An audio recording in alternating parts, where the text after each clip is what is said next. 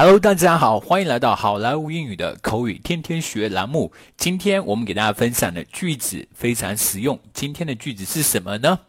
That's your burning question. That's your burning question. That's your burning question. That's your burning question. 那就是你最想问的吗？That's 就是 that is 的缩写，那是 your 你的、你们的。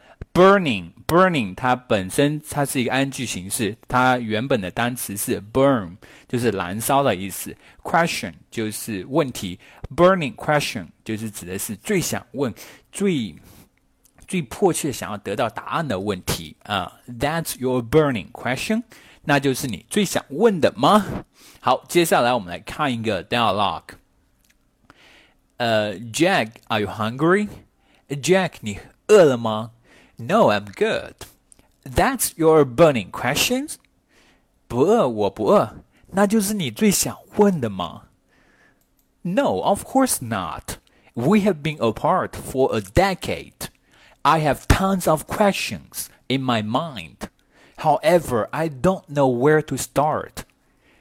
不是，那肯定不是啊！我们分开都十年了，我脑子里面有好多好多问题想问你，但是呢，我就是不知道从哪里开始，从哪里问。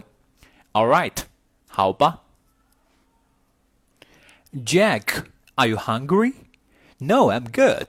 That's your burning question? No, of course not. We have been apart for a decade. I have tons of questions in my mind. However, I don't know where to start. All right.